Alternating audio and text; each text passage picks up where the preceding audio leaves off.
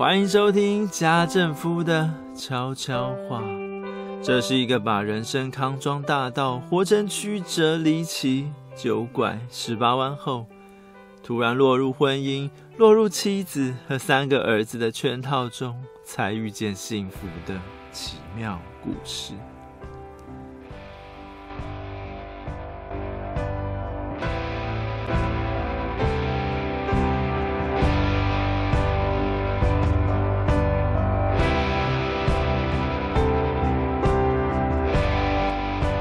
听众朋友们，晚安。昨天在网络上看见两则新闻，一则是比尔盖茨结束了二十七年的婚姻，在他的原文描述中，用词十分理性，几乎看不出心情如何。但如果以说故事的角度去分析，或许这世界上的夫妻一旦真的离了婚，都会觉得松了一口气吧。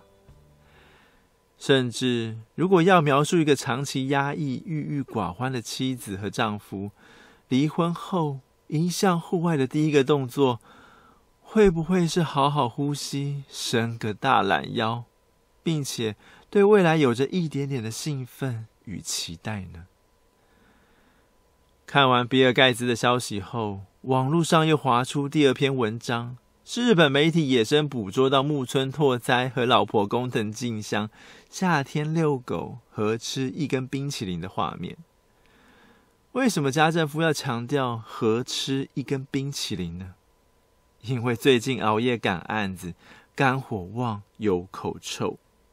所以睡觉时只要和妻子面对面，就能感受到某人皱起眉头，把脑袋撇开。甚至当熬夜熬出口干舌燥、浅眠、频尿等等问题时，躺在床上的妻子会更不愿意靠近。这些原因会让女人不愿意和老公合吃一根冰淇淋吗？如果以说故事的角度出发，假使丈夫的手不久前才搂过其他女性，甚至舌吻，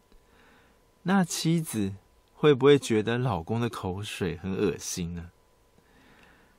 木村曾经在多年前的整人节目中，被前来设计他的晚辈问到有关演艺生涯不顺遂，是否应该转换跑道。当时木村提出了另外一个疑问，就是这个状况有和妻子谈过吗？和他讨论才是最重要的吧，毕竟这已经不是你一个人的人生了。是啊，木村说的没错。结婚之后，应该把对方遇到的困难当成自己的困难，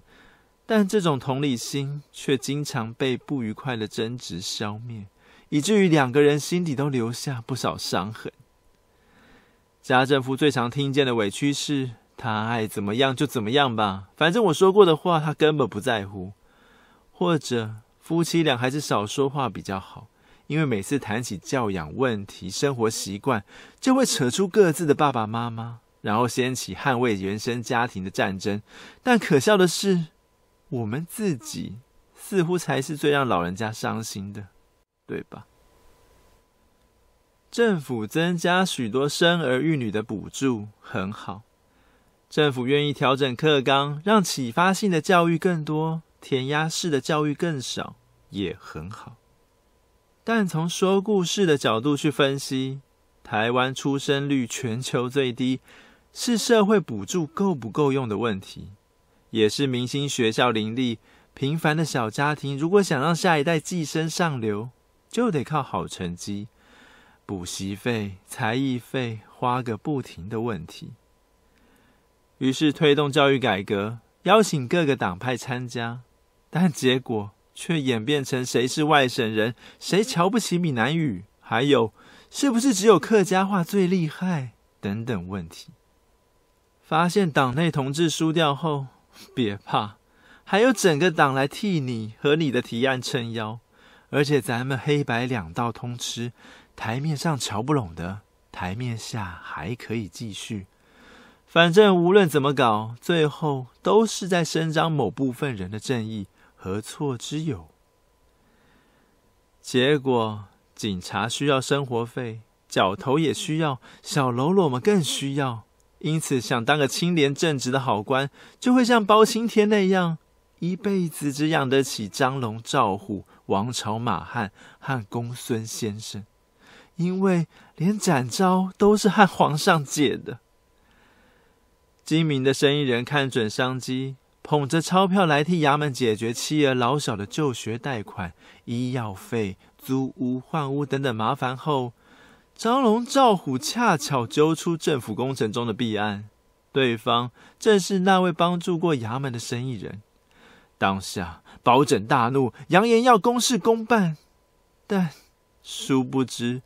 公孙先生的妻子早已收下巨额礼券。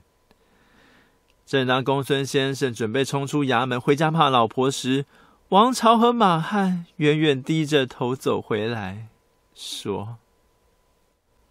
我老婆笑了，我老婆也笑了，我老婆笑我没钱，我老婆笑我命贱，花了大半辈子赏善罚恶，结果犯人吃山珍海味，我们只能喝西北风，连公托都抽不到。”听完同事抱怨后的公孙先生，摘下头顶上的小黑帽，说：“唉，离婚吧，因为不晓得是我把太太给害惨了，还是太太把我给连累了。”比尔盖茨离婚的理由是：“我与太太已经无法共同成长。”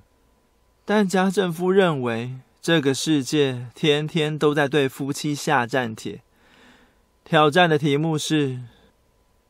看呐、我把贫富差距越拉越大，我把物质享受越提越贵，让夫妻俩去决定一起承担，还是离婚吧，